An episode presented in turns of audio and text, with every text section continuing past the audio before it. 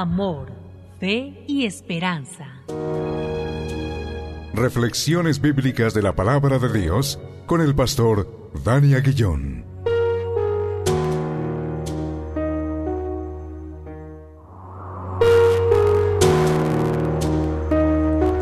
Damos gracias a Dios una vez más por este tiempo, tiempo de reflexión en la hermosa palabra de Dios y hacerlo en el nombre que es sobre todo nombre, en el nombre de Cristo Jesús, nuestro Señor y nuestro Salvador.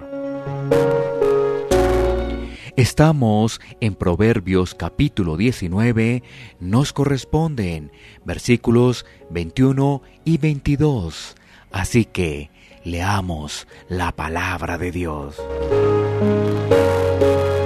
Dice así, muchos pensamientos hay en el corazón del hombre, mas el consejo de Jehová permanecerá.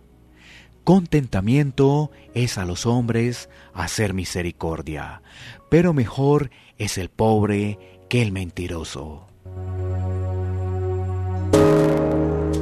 Este pasaje nos permite meditar en el consejo de la palabra de Dios.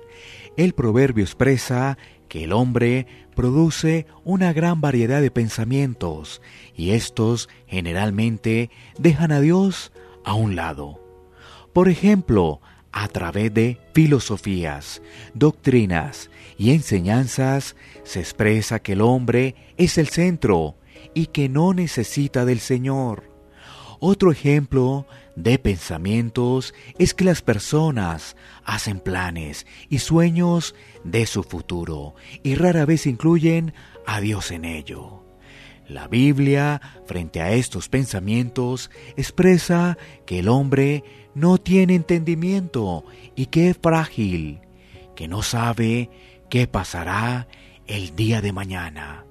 Santiago capítulo 4 versículos 13 al 15 nos dice, Vamos ahora, los que decís, hoy y mañana iremos a tal ciudad, y estaremos allá un año, y traficaremos y ganaremos, cuando no sabéis lo que será mañana.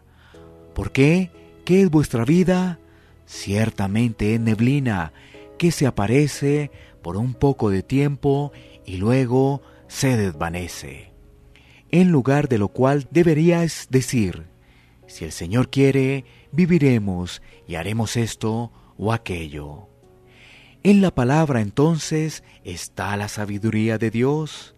En la palabra conocemos que solo en Cristo el hombre puede reconciliarse con Dios y acceder a la vida eterna. En la palabra también vamos a encontrar cómo la misericordia es una marca de una persona que ha sido transformada por la luz de Cristo y cómo en ello hay contentamiento. Sin duda la palabra de Dios es un tesoro que debemos anhelar, conocer y guardar en lo más profundo de nuestros corazones para aplicar de forma diligente. Oremos. Señor, gracias por tu palabra, que es guía y luz para nuestro camino. Permítenos tener deseo por escucharla, leerla, entenderla, memorizarla y ponerla por obra. En el nombre de Cristo Jesús. Amén.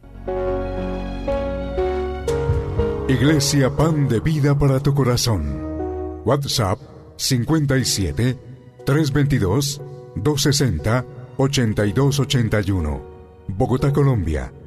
Sitio web pandevidaparatucorazón.com.